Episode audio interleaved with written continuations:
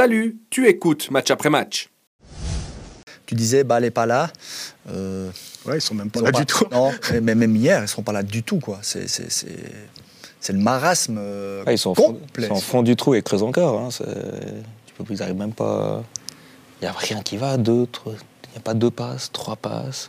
Avec il s'est dit je vais. je Non, mais il y a surtout plus de vestiaire. Il n'y a plus de vestiaire parce que quand tu, quand tu joues le pari du, La jeunesse. Mais de la jeunesse, mais du trading comme ils le font, quand ça fonctionne pas, que tu as des joueurs qui sont partis et qui l'année passée te tenaient l'équipe, toi tu es encore là dans le vestiaire, tu te dis qu'est-ce qu'ils m'ont ramené pour des, pour des pieds carrés, euh, on recommence toi à zéro, moi j'ai pas réussi à partir, puis tu, tu penses comme ça, tu es, mort. Et tes tauliers, ben, on voit qu'ils commencent à être limite quand même.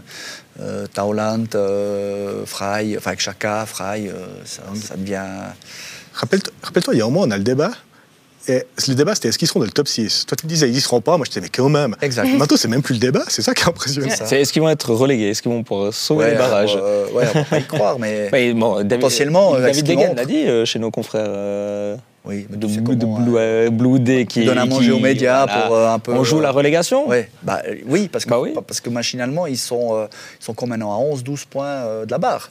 Donc ça commence à faire, euh, ça commence à faire, euh, à faire, à faire cher. Quoi. Mais après, faut pas, faut pas dénigrer la performance de Servette non plus hein, hier. Non, mais pour finir sur Bâle, je voulais juste dire, euh, moi je m'attendais à avoir des, des drapeaux brûlés, euh, des, des sièges volés euh, sur, les, sur les joueurs. Pour l'instant, ça reste quand même encore. euh, Bah, les- Potentiellement Les, su- les supporters sont peut-être pas non plus euh, euh, bêtes, non et puis euh, ils se rendent bien compte que bah, l'équipe, a- ils n'ont pas forcément le contingent cette année pour, pour régater avec les meilleures équipes.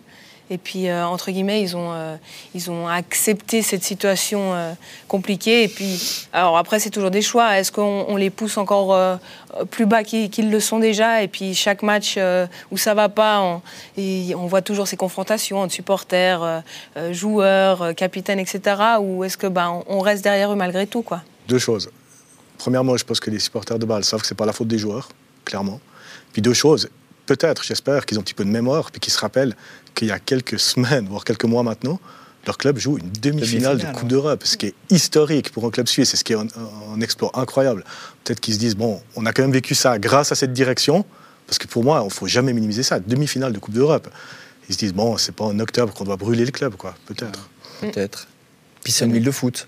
Ouais. Donc ils ont effectivement peut-être plus cette mémoire que, que dans d'autres endroits où ça s'embraserait euh, un peu plus. Je veux bien, mais tu es quand même en droit d'attendre plus de, de ton équipe, surtout que tu es, censé quand même jouer le. Bah, ça doit faire mal de voir euh, quand même euh, ton club qui a enchaîné les titres euh, être euh, à combien ils ont de retard sur, euh, sur eBay Ouais, ça- ça fait- bientôt, bientôt 20 points. Quoi. Ça fait mal, ils souffrent, mais la- ta question c'était pourquoi est-ce qu'ils brûlent pas tout Ouais. ben, Peut-être parce qu'il parce qu'il y a une certaine forme euh, d'intelligence et, de, et quand même, j'y j'y reviens, de reconnaissance pour ce qui a été fait il y a, il y a trois mois. Quoi.